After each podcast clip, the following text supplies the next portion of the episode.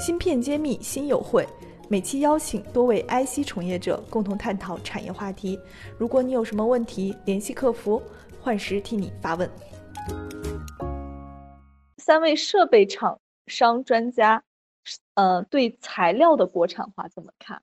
我不知道他们为什么会问这个问题，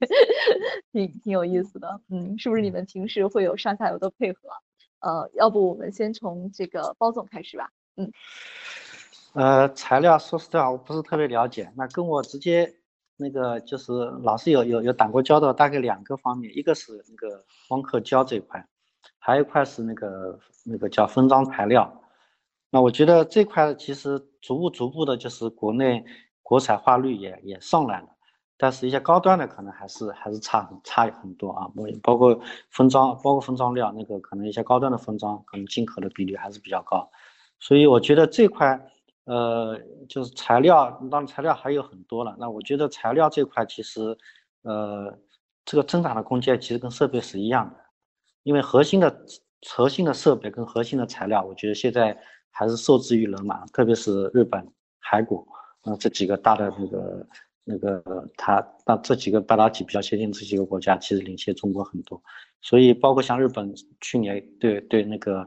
呃海国三星卡一下对吧？卡随便卡一个材料，这个影响就很大。所以我觉得这块啊，特别是往高端走的这块的增长会会会会很很快，嗯，这个空间也很大。嗯，好的，唐总，请您回答一下这个问题。嗯，呃，材料是这样，就是其实中国材料这块肯定是很重要的，因为其实我们国产化很多，比如说基础的一些零件或者一些材料的时候，也是希望能用国产化，但是其实比设备的还要略弱一些，因为其实它现在国内的一些材料厂商，他们面对的国际竞争对手的那个体量，他们一些竞争对手的体量会更大，那么他们其实他们要解决的问题，包括他们要呃面临的困难会也会更多。那么其实我们呃是也是一个比较开放的一个心态，来积极的在和国内的一些材料商在合作，所以也没也会提一些关于国光刻机国产化率的一些要求，但是确实也有的时候也会考虑，因为比如说我们的客户他们也会有一些要求，那么也确实是也还这个这段路还很漫长，应该说啊应该是这样的一个状态。半导体全产业链的芯片企业库、投资机构库、产业园区库均已建成，用数据和专业搭建产业资源平台，促进人才、资本、资源的高效匹配与链接。欢迎关注公众号“芯片揭秘”，与我们取得联系。我觉得这个是材料业跟我们设备业一样，都是没办法偷懒，只能撸起袖子加油干的这种，呃，这样同样的产业。我中国那个，比如说上海安吉，他们在呃，他也是一个台代表，也是做的非常不错的，他也进入台积电，嗯，做的很好，已经好多年了。材料跟设备相比，他们有一点让我非常羡慕的地方，就是 Fab 厂一旦验证了它，它接下来就可以一直买它，而设备呢？那必须扩产了才能买，所以这一点让我们还是蛮羡慕的啊，这是它好的一点。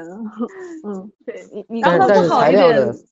嗯对，但是材料的验证时间比设备还要长。嗯，但是它不好的一点，一个是刚才唐总说的设备这个 时间特别长，还有就是它竞争也真的是很激烈。呃，从我们北方华创来讲吧，就是我们就是没有办法独善其身的。呃，不管是材料还是零部件，还是加工业，就是这一些，其实这是整个产业链的环境，我们必须相辅相成的一起去成长。那我觉得像北方华创呀，像呃那个嗯宏泰呀，像上海威啊，都一直很有情怀在做这件事情，就是嗯拉动整个产业链，就整个中国产业链的这个建设，让它变得越来越完善。那材料方面，比如说我们的设备上面用的一些气体。啊，precursor 那些就是那些源呀，然后呃用的这个就是加工的这些材料呀、涂层呀什么的，我们都真的是希望把我们对设备的理解，呃，让他们帮助他们去成长，然后去实现，这就是一个就是 win win 双赢的这么一个过程。但是过程的确还是很艰苦，我觉得一定要做好这个心理预期，这是一段漫长的过程，但是一定要继续努力。芯片揭秘，产业人自己的发声平台。